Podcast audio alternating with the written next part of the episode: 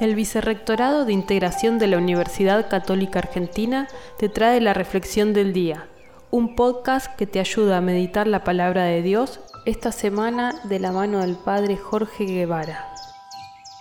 Hoy miércoles 6 de abril tenemos el texto del Evangelio según San Juan capítulo 8 versículo 31 al 42.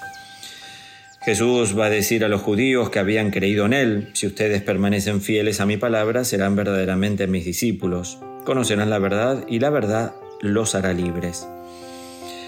Más que preguntar qué significa para nosotros ser libres, eh, en el lenguaje cristiano es seguirlo a Jesús, descubrir su voluntad para llevarlo adelante en la vida cotidiana. Para otros la libertad será hacer lo que uno quiere. En el fondo uno ahí termina siendo esclavo de, las propias pasiones. Si esas pasiones no están educadas, no están controladas, no están bendecidas por Dios, nos lleva a un vacío, nos lleva a una tristeza profunda.